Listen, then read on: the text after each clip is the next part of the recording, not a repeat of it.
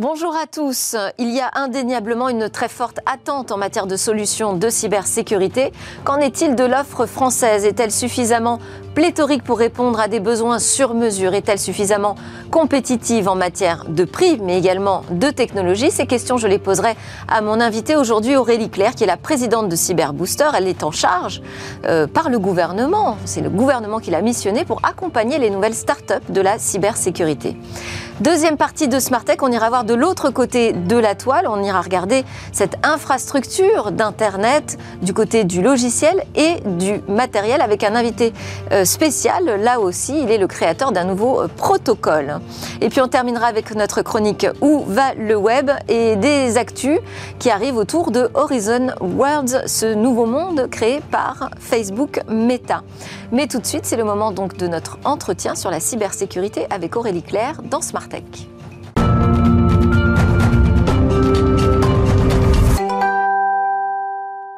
alors, on va parler de la qualité de l'offre de cybersécurité en France, qualité en termes, euh, je dirais, de choix, en termes de prix, de technologie, avec mon invité, ma grande invitée aujourd'hui est Aurélie Claire. Bonjour. Bonjour. Vous êtes la présidente de Cyberbooster, c'est euh, la branche euh, de l'accélérateur Accéléo qui est dédié à l'accompagnement des startups de la cybersécurité. Cyberbooster a été euh, créé à l'occasion euh, d'un appel à manifestation d'intérêt émis par le gouvernement pour donc accompagner ces nouvelles entreprises qui veulent se lancer sur ce marché jusqu'à leur première levée de fonds. C'est ça à peu près? Aujourd'hui, c'est ça, oui. Euh, est-ce qu'on manquait de porteurs de projets dans la cybersécurité en France? Est-ce qu'on manque de porteurs de projets en France? Euh, Le constat de base, c'est de se dire qu'on a un certain nombre de compétences euh, technologiques en France, de savoir-faire. Euh, on est reconnu pour la qualité des ingénieurs, mais peut-être que parfois, ce qui pouvait manquer, c'était d'allier des compétences business à ces compétences technologiques.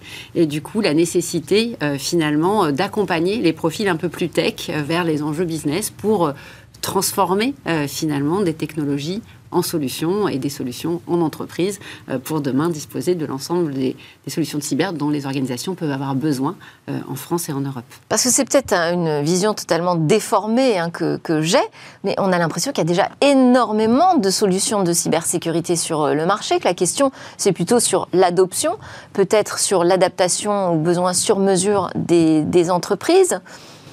Mais là, en créant des nouvelles startups, ça veut dire quoi? On veut créer de nouvelles solutions de cybersécurité? Je pense que la cyber, euh, la réalité, c'est euh, plus on va échanger de données, plus on va avoir des surfaces d'attaque euh, importantes euh, et plus on va avoir donc du coup des besoins de solutions en cyber. Donc euh, déjà, c'est pas un marché qui est figé, c'est un marché qui est en croissance avec des besoins de plus en plus diversifiés, qui évolue chaque jour et malheureusement un contexte de cyberattaque qui est toujours aussi actif et donc la nécessité de protéger et de protéger peut-être aussi plus d'acteurs qu'avant. C'est-à-dire on concentrait peut-être l'effort de, de, de sécurisation sur les grandes organisations, on sait aujourd'hui que toute organisation, euh, publique ou privée, est susceptible de se faire attaquer. Donc, un, il y a de plus en plus de surface d'attaque et donc de plus en plus de besoins. Et deux, il y a de plus en plus d'acteurs qui ont besoin de se protéger et de mettre en place l'ensemble des dispositions. Donc, c'est sur la question de, l'alignement aux nouveaux besoins en matière de, cybersécurité, où là, on, on a un ajustement vraiment à faire en France. Oui, en tous les cas, ce qui est important, c'est que les solutions qu'on développe, qui vont sortir, c'est qu'on s'assure effectivement qu'elles viennent euh, effectivement s'aligner avec les besoins euh, actuels et aussi les besoins futurs. C'est-à-dire comment on crée, nous, notre mission, hein, c'est de faire émerger les champions européens de la cyber. Et donc, l'idée, c'est plutôt d'aller investir sur les nouveaux terrains de jeu, là où il y a des nouveaux besoins et encore peu d'acteurs leaders, plutôt effectivement que d'essayer de, créer une, énième solution sur des, des sujets qui sont déjà bien couverts par les acteurs historiques. Euh, Mais c'est ça, on a encore des solutions en termes de technologie, on a encore des, solutions à proposer qui, sont, qui soient différentes de celles qui existent déjà? Alors, nous, je, vais twister un petit peu la, question, mais euh, nous, ce qu'on et, c'est notre parti pris, et c'est là qu'on accompagne les entrepreneurs, on les accompagne plus sur les aspects marché et business. Et justement, cette notion de techno, on est un peu euh, provocateur même avec les porteurs de solutions en disant à un moment donné, finalement la technologie dans un premier temps on va la mettre de côté, on vous fait confiance sur le fait que votre technologie soit la bonne, et puis on va se concentrer sur le marché. C'est-à-dire qu'on peut avoir la plus belle technologie, la plus performante, si elle ne répond pas à un besoin, ou si elle ne répond pas à un besoin qui est prioritaire pour les entreprises, euh, malheureusement, ça ne se développera pas.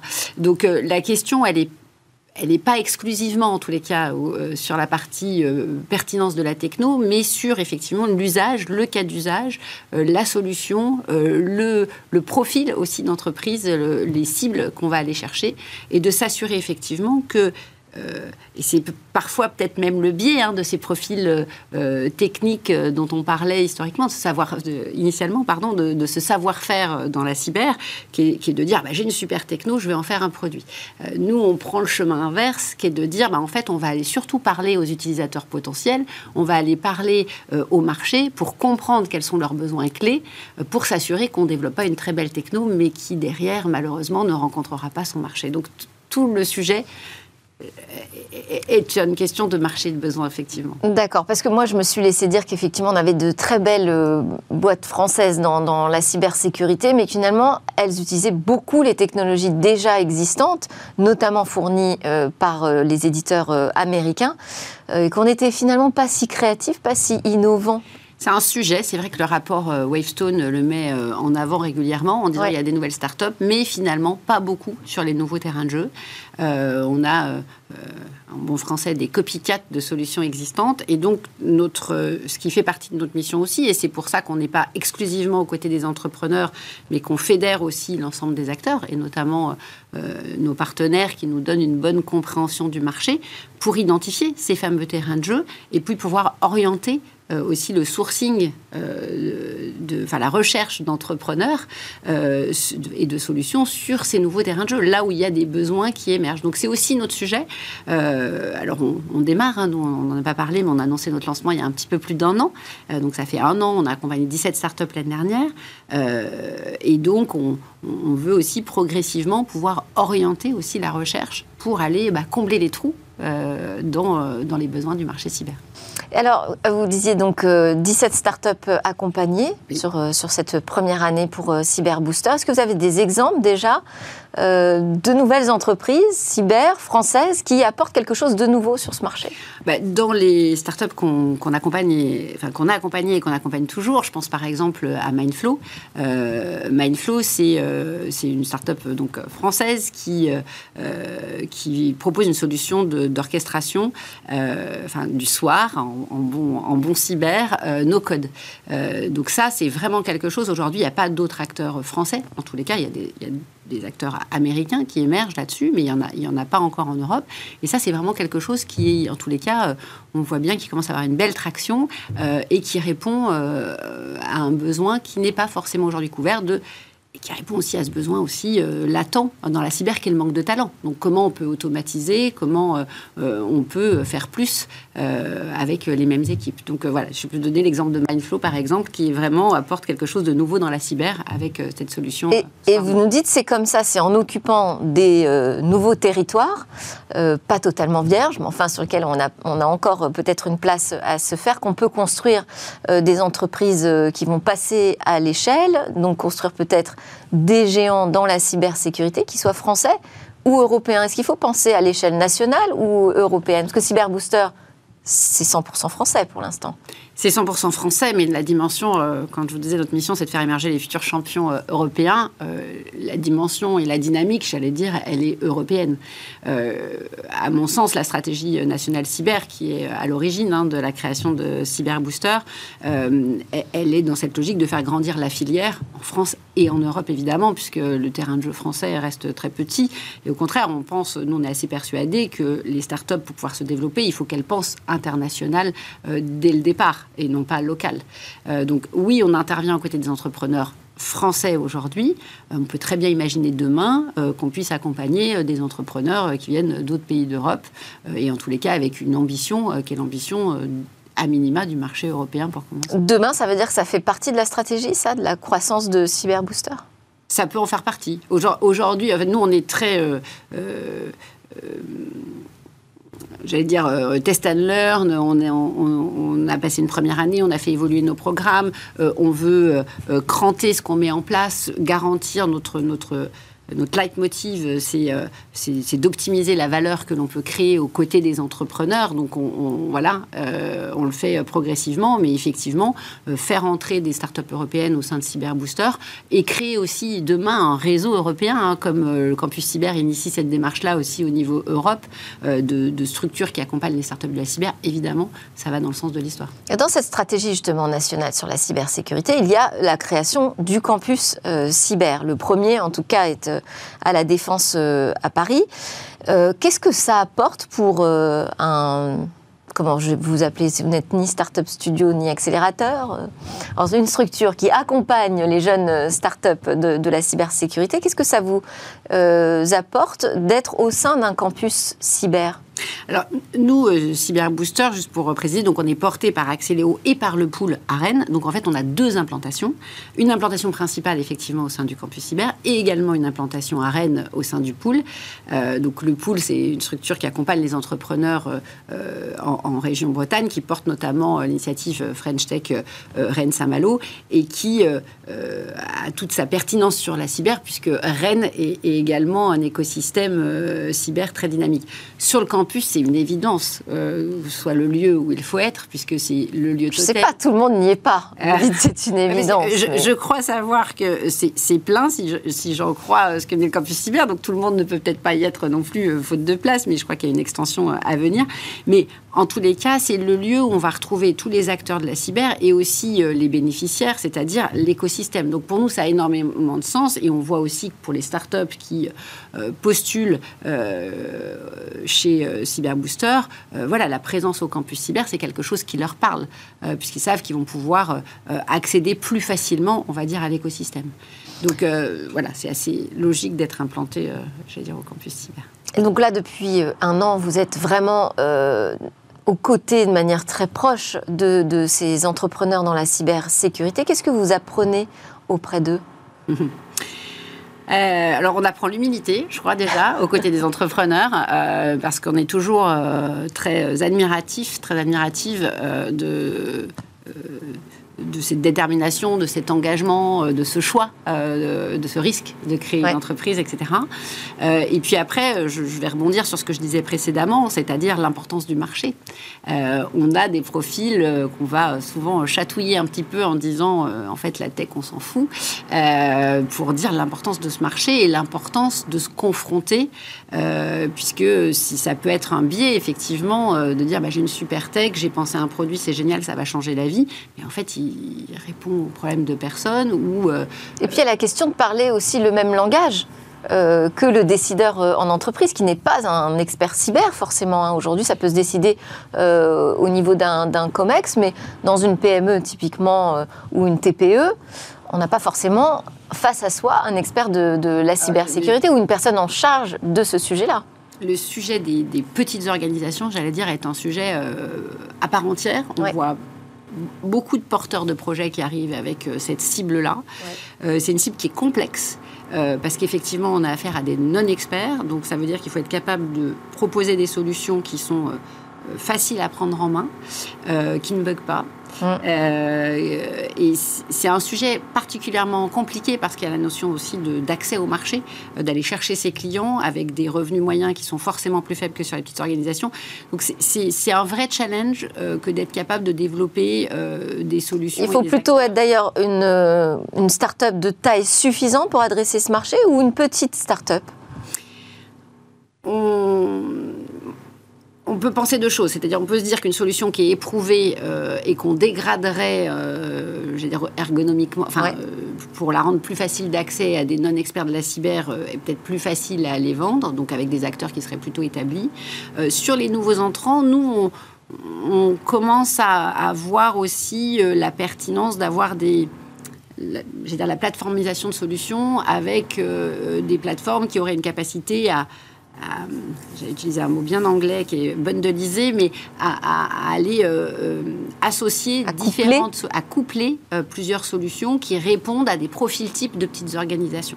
Mais on voit aussi, enfin nous on accompagne par exemple la start-up Proactive, qui est basée à Gap, je le dis parce que c'est peu d'acteurs de la cyber à Gap. Oui, c'est bien, faut les citer, ouais. et, et qui qui fournit des solutions clés en main, qu'elle vend notamment à pas mal d'hôpitaux et de, mairies, et qui permet à travers un boîtier très simple qu'on branche en local d'avoir une console euh, de supervision de sa cyber avec les principaux risques et les principales actions à mener, et donc qui arrive à avoir euh, finalement un outil euh, simple euh, en prise en main, pertinent au niveau cyber, et puis aussi qui accompagne en disant voilà, si euh, vous faites ça, bah, vous, vous, diminuez votre risque sur tel aspect, etc. Donc on le voit aussi, c'est possible, mais c'est particulièrement compliqué de monter effectivement une solution vers cette cible-là parce qu'il y a un vrai problème d'accès au marché, de panier moyen et de simplicité de la solution. Ça permet de comprendre toute la difficulté de la mission d'ailleurs de Michel Vandenberg, qui est à la tête du campus cyber, qui travaille sur ce sujet hein, de, de l'accompagnement des PME, des TPE sur leur cybersécurité. Euh, je, parlais des, apprentissages, des enseignements euh, que vous tirez auprès de ces, de ces jeunes entrepreneurs, pas forcément jeunes, mais enfin de ces jeunes startups. Jeunes, ouais, c'est important de le dire. Il y a tout âge pour, euh, on peut entreprendre à tout âge, pardon. Parmi les enseignements, qu'est-ce que vous apprenez sur la manière dont on doit adresser les investisseurs? Comment est-ce qu'on va chercher de l'argent euh, c'est un sujet important, évidemment, quand on se met dans un modèle start-up. Hein, Qu'est-ce qu'ils savent faire, euh, nos jeunes entrepreneurs, enfin nos jeunes start-up on pense euh, qu'elles savent faire. Finalement, lever des fonds, c'est aussi s'inscrire dans un pattern, dans un modèle attendu avec un certain nombre de critères. Donc nous, notre parti pris, c'est de dire plutôt on va mettre en connexion les porteurs de projets avec les fonds, plutôt ils vont comprendre finalement le modèle dans lequel, enfin, les exigences auxquelles ils doivent répondre, pour être capables de savoir à quel moment ils doivent lever et d'être plus efficaces dans leur levée.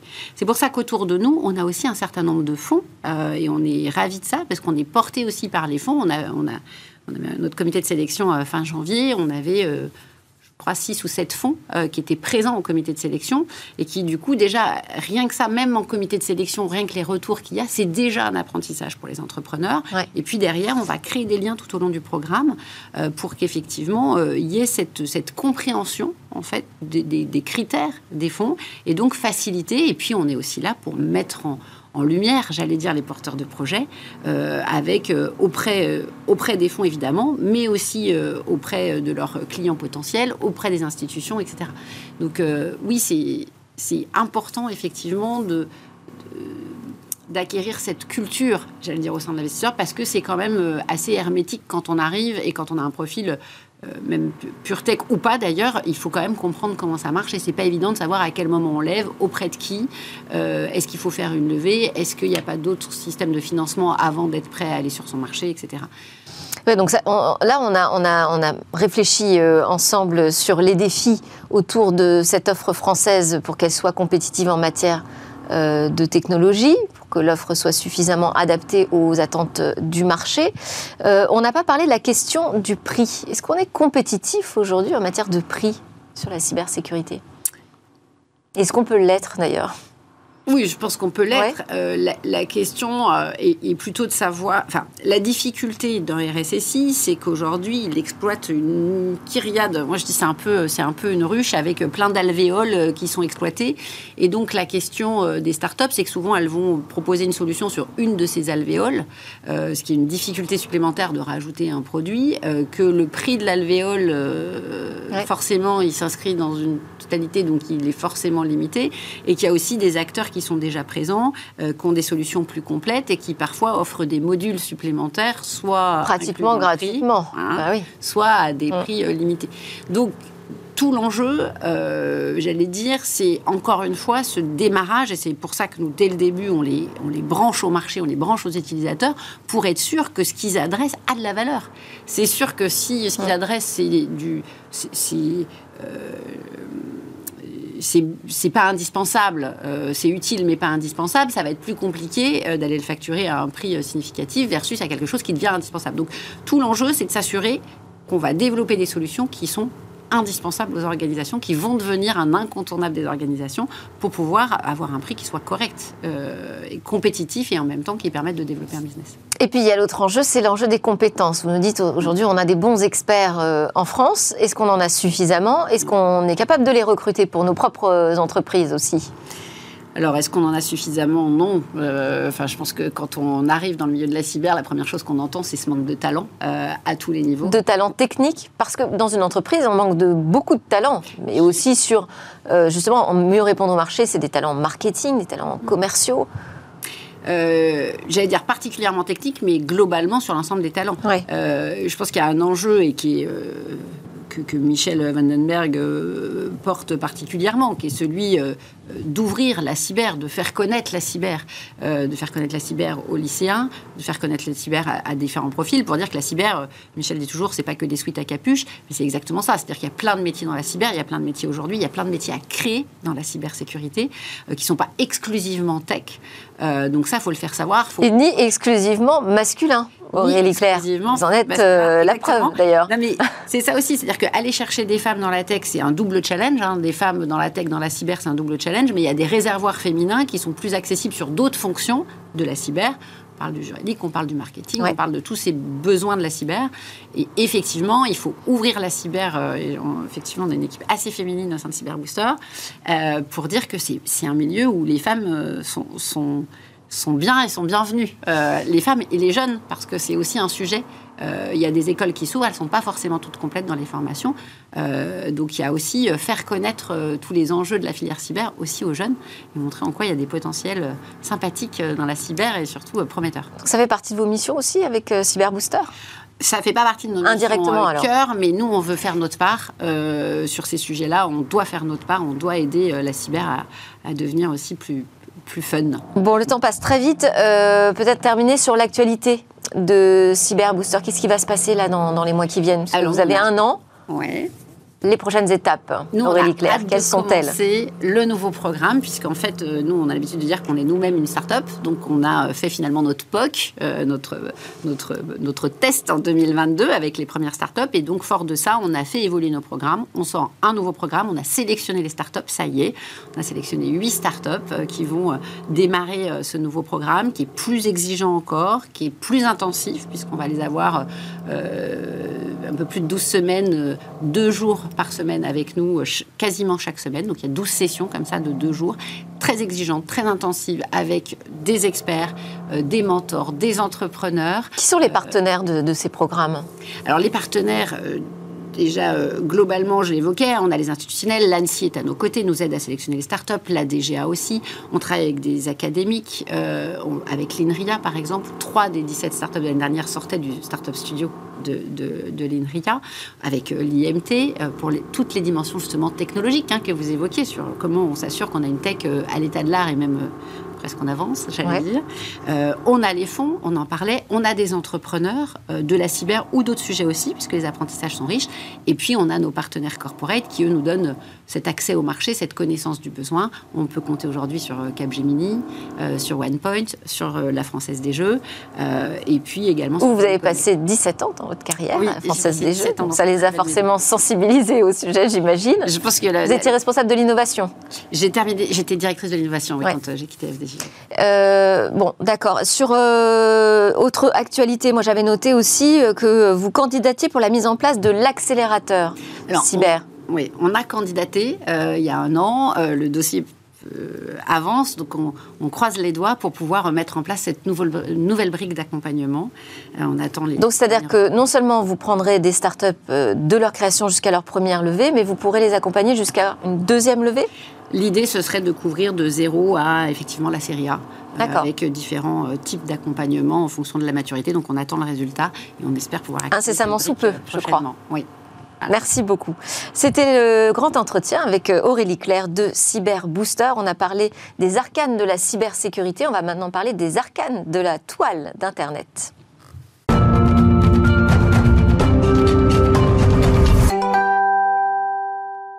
Deuxième partie de Smart Tech, bienvenue à tous. Vous êtes de retour sur notre plateau où on parle du numérique, on parle de technologie et d'innovation tous les jours ici sur la chaîne Bismart.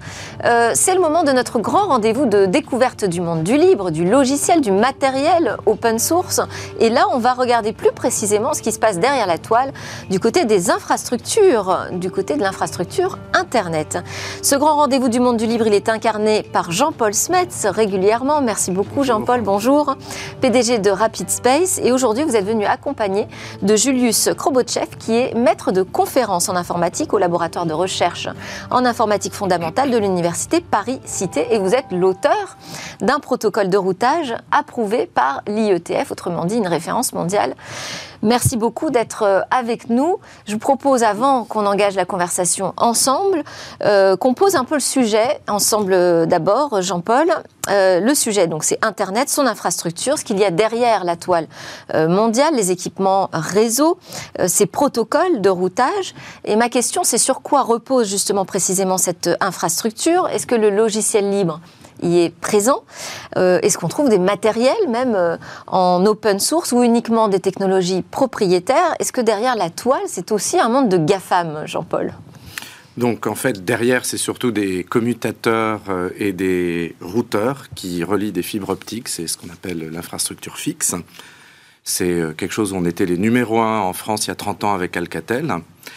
Et euh, c'est un sujet que peu de gens en fait comprennent bien. Donc euh, Julius Krobotchek, qui est là, est un des rares à connaître un peu le sujet en France. Il y a longtemps, tout fonctionnait avec des systèmes... qu'on a non seulement perdu des places, mais on a perdu les compétences aussi. Euh, on a perdu, pas tout à fait. Elles sont parties dans des PME, on va voir ça. Mais on, on, a perdu les places, ça c'est sûr. Et au début, en fait, tout fonctionnait plutôt avec Unix et des logiciels libres tous les protocoles libres ont été récupérés par Cisco. Cisco a construit un empire pour devenir euh, le champion incontesté de toute l'infrastructure Internet. Et aujourd'hui, on est dans une situation où Linux, aujourd'hui, met en œuvre à peu près tous les protocoles de réseau, mais uniquement sous une forme à l'avant-garde, plutôt euh, pour euh, de la recherche et développement. Et euh, Cisco euh, lui-même utilise des technologies complètement propriétaires comme Juniper, comme Huawei pour faire passer le gros du trafic sur euh, des puces de chez Marvel, de Broadcom, des entreprises comme ça. Donc aujourd'hui, il n'y a plus d'Européens alors il en reste. Par exemple, Almae Technologies à Marcoussis fabrique les lasers qui éclairent les fibres. En Microtik, en Litonie, fabrique des très bons switches et des très bons commutateurs d'entrée de gamme. On a Equinox en France qui fabrique des commutateurs haut de gamme et Nokia des routeurs. Et le français Sixwin est un des leaders de la virtualisation. Mais ce sont souvent des anciens d'Alcatel ou de Thales qui sont partis fonder des PME. Et euh, aujourd'hui, l'Europe des infrastructures, c'est une noria de PME très innovante, mais avec un accès au marché relativement limité. Donc c'est là qu'on retrouve euh, les talents dont, on parlait au départ. Euh, et le logiciel libre dans, dans tout ça? Alors en fait, il y a une grande révolution qui est arrivée à peu près 10 ans, qui est le matériel libre de réseau, qui s'est un peu construit en opposition aux exagérations tarifaires de Cisco. Alors, il faut que je rappelle un peu comment fonctionne un système de réseau. L'idée de base, c'est le paquet. Le paquet, c'est quelque chose dont l'un des créateurs est Louis Pouzin en 72 avec le réseau Cyclade. Et pour comprendre ce que c'est un paquet, on va prendre une métaphore, le courrier. Donc quand on envoie un courrier, le contenu, la lettre, c'est ce qu'on met dans l'enveloppe. Et l'enveloppe, on écrit l'adresse du destinataire. Donc si par exemple Bismart dans le 8e veut écrire à l'Élysée dans le 8e, l'adresse est Élysée. Bismart apporte le courrier au bureau de poste du 8e qui voit que c'est pour 8e et ça ressort tout de suite pour une distribution locale. Mais si l'adresse est Rapid Space à Lille, le bureau de poste va voir que le destinataire n'est pas le bureau de poste du 8e, mais Lille, donc va envoyer la lettre au bureau de poste de Lille qui va en assurer la distribution locale à Rapid Space. Et ça, c'est l'idée du routage qui en fait fonctionne exactement pareil sur Internet, sauf qu'au lieu d'avoir des adresses postales, ce sont des adresses IP, et au lieu d'avoir des courriers papier, ce sont des données numériques dans les paquets IP. Alors là, j'ai un exemple de commutateur. Euh, de bien comprendre comment ça marche. C'est un commutateur à 48 ports de distribution locale et 4 ports de distribution distante. Quand une information rentre pour une distribution locale, donc une adresse locale par la flèche verte, elle ressort par l'un des 48 ports. Et quand elle est destinée à un site distant et donc passer par d'autres routeurs, elle rentre par la flèche verte et va sortir par la flèche bleue. Et ce qui joue le rôle du postier qui lit les courriers, les trie et les envoie aux bons endroits. C'est ce qui s'appelle la TECAM, c'est-à-dire une mémoire associative à, adressable par contenu ternaire. C'est vous qui m'avez tout appris. Hein. Et, l'ATCAM, qui est au cœur du switch, joue le rôle du postier et est capable de trier euh, un milliard de paquets par seconde quand un noyau Linux n'est pas capable d'aller à plus que 10 millions à condition d'avoir été optimisé. Mais cette TCAM, qu'on appelle aussi le plan de données, a besoin d'être configuré par un petit serveur, euh, un peu comme un Raspberry Pi, qui va lui indiquer les règles pour lire les adresses et les envoyer par les bons ports. C'est ce qui s'appelle le plan de contrôle. Et aujourd'hui, la situation, c'est qu'en fait, à l'origine, les seuls à savoir faire des TCAM, c'était Cisco. Cisco faisait des TCAM de diverses tailles, correspondant à diverses gammes de produits, la série 1000, 2000, 3000. Quand une entreprise grandissait et qu'elle avait besoin de plus d'adresses IP et donc de TCAM plus grandes, elle devait jeter à la poubelle tous ses routeurs et commutateurs et les remplacer d'un coup par un modèle beaucoup plus cher, ce qui a créé euh, quelques irritations chez les acheteurs. Donc vers 2010 euh, est arrivé en fait avec Broadcom des TCAM non Cisco complètement génériques et Facebook a décidé de demander à des constructeurs à Taïwan de fabriquer des commutateurs en matériel libre sur la base de TCAM de chez Broadcom. C'est ce qu'on voit avec aujourd'hui le, commutateur Wedge 16X d'un bleu vif à la Facebook. Et c'est ainsi que vers 2010, le plan de données est devenu du matériel libre. Donc euh, aujourd'hui, le libre, c'est devenu euh, le standard pour les équipements réseau. Le matériel libre, oui. Et pour le plan de contrôle, c'est également le cas, puisqu'en fait, euh, depuis 2000, à l'Université Charles, en République tchèque, euh, on a créé le logiciel Bird qui permet en fait de configurer automatiquement des TCAM avec les règles de routage. En 2005 au Japon, Kunihiro Ishiguro et Yoshinari Yoshikawa ont créé le projet Zebra qui s'appelle aujourd'hui FF Routing auquel a participé Sequin et qui est maintenant sous le contrôle d'NVIDIA. Facebook a poussé une sorte de BIOS libre pour configurer les commutateurs qui s'appelle ONIE. Euh, Facebook a également poussé un Linux minimal pour euh, alimenter tous les commutateurs fabriqués à Taïwan et qui sont du matériel libre. Et aujourd'hui, Acton, par exemple, publie un système libre de gestion de routeurs qui s'appelle AOS. Microsoft a publié Sonic, qui est utilisé dans Azure et qui est utilisé aussi par Criteo. Donc, à peu près tout aujourd'hui est libre. Mais pas dans le logiciel, si je comprends bien. Alors, pas dans la TECAM. Parce qu'en fait, ce qui se passe, c'est que si le plan de contrôle est libre, le petit bout de logiciel pour configurer la TCAM est complètement secret. On est obligé de signer des accords de confidentialité. Donc, quand quelqu'un invente un nouveau protocole de contrôle de réseau, il va se retrouver bloqué à ne pas pouvoir le mettre en œuvre sur le matériel de l'Internet parce qu'il n'a pas accès à ce petit bout de logiciel propriétaire pour configurer les TCAM. Et donc, ce qu'on peut dire, c'est que s'il y a 20 ans, euh, l'Internet, c'était l'empire de Cisco. Aujourd'hui, ce qu'il se passe, c'est que l'infrastructure de l'Internet est contrôlée par les fabricants de TCAM qui ont tous été rachetés par Intel, Nvidia et par les majors de la microélectronique. Il reste cependant le monde du plan de contrôle où euh, des chercheurs comme Julius Krobotchek développent des nouveaux protocoles qui permettent de réduire le délai de transmission des informations ou d'automatiser le réseau et qui sont aujourd'hui euh, normalisés à l'Internet Engineering Task Force, l'IETF. Et donc, grâce à Jean-Paul Smets, eh nous avons Julius Krobotchev en plateau. Merci beaucoup. Euh, donc, je rappelle, vous êtes maître de conférence en, en informatique et l'auteur du protocole Babel. Donc, nouveau protocole. Qu'est-ce qu'il apporte alors, euh, alors, quand j'ai commencé à travailler sur Babel, il y avait naturellement un certain nombre de protocoles de routage. Donc, il y avait un certain nombre d'implémentations de plans de contrôle. Et ces implémentations étaient assez spécialisées. Donc, il y avait une certaine collection de protocoles qui étaient prévus pour des grands réseaux stables, bien administrés. Et puis, à l'opposé, il y avait des protocoles qui étaient prévus pour des petits réseaux instables, dans lesquels vous ne savez pas ce qui se passe. Et j'ai regardé tout ça et je me suis dit, et je me suis dit que ça causait des certains, certains problèmes. Si vous avez un réseau qui est partiellement un réseau stable, partiellement un réseau sans fil qui euh, bouge, et est-ce qu'on ne pourrait pas faire quelque chose qui fonctionne de façon satisfaisante dans une vaste plage de circonstances différentes?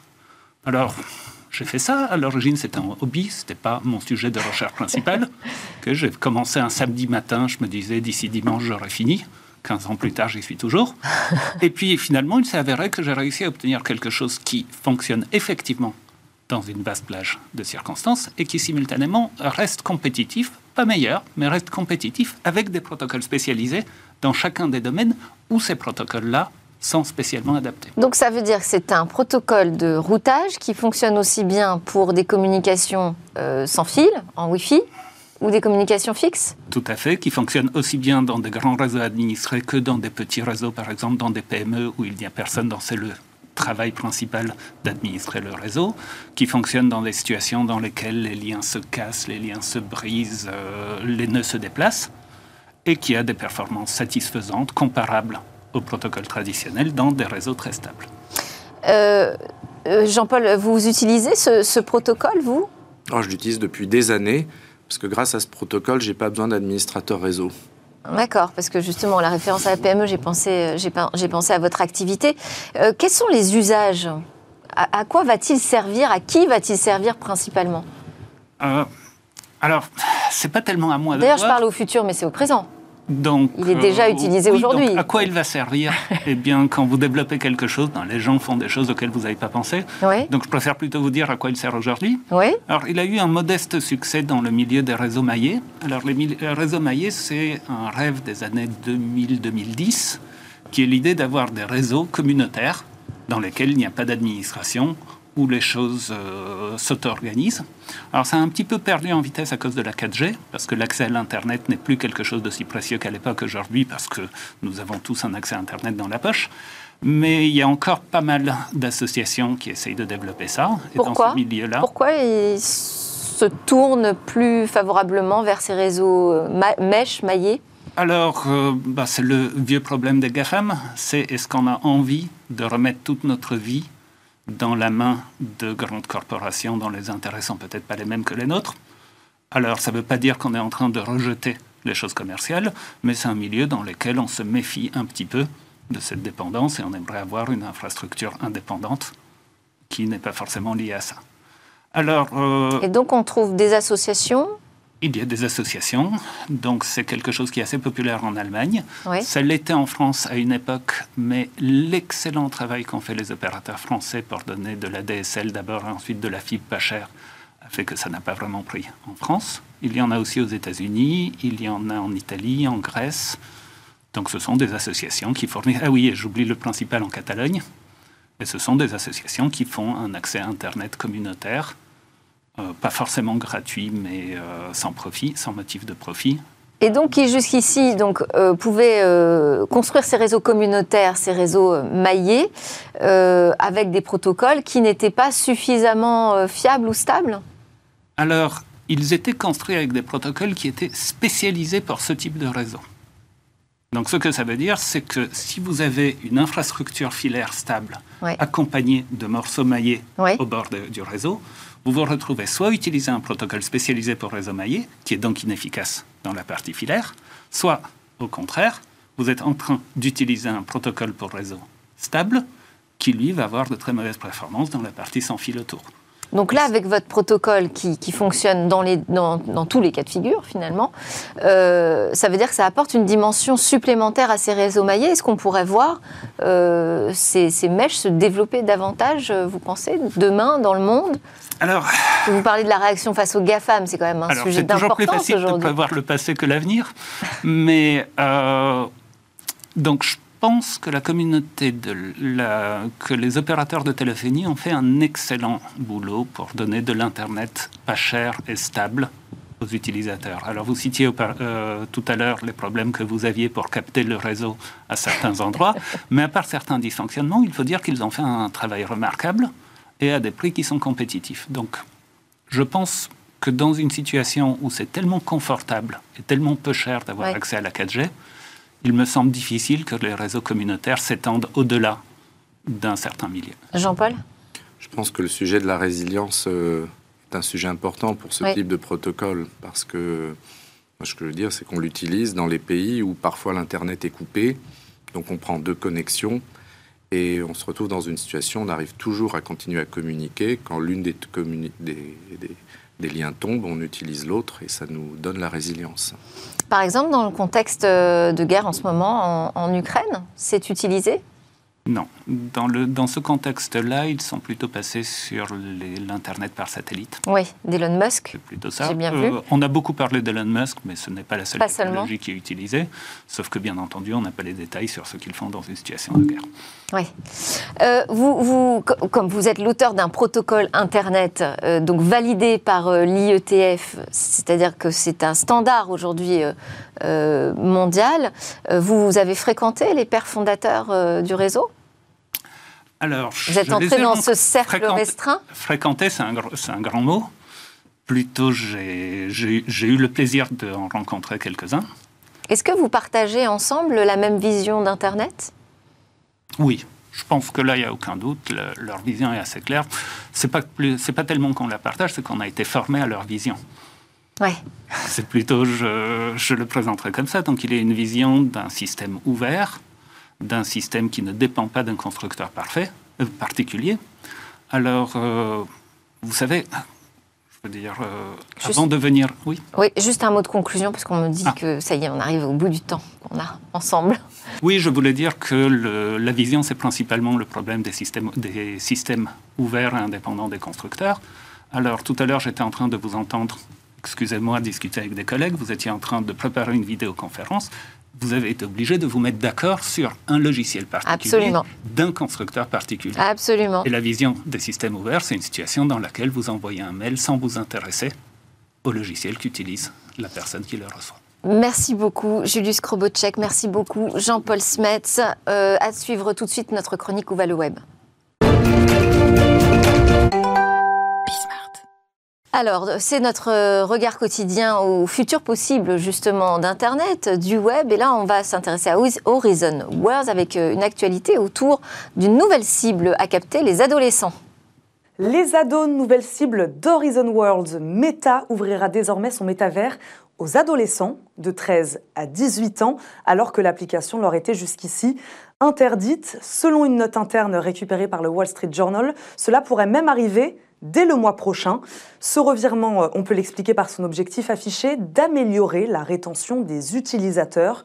Sur Horizon Worlds, le taux de rétention serait particulièrement mauvais, autour de 11% en janvier, ce qui signifie qu'une personne sur neuf continue d'utiliser l'application.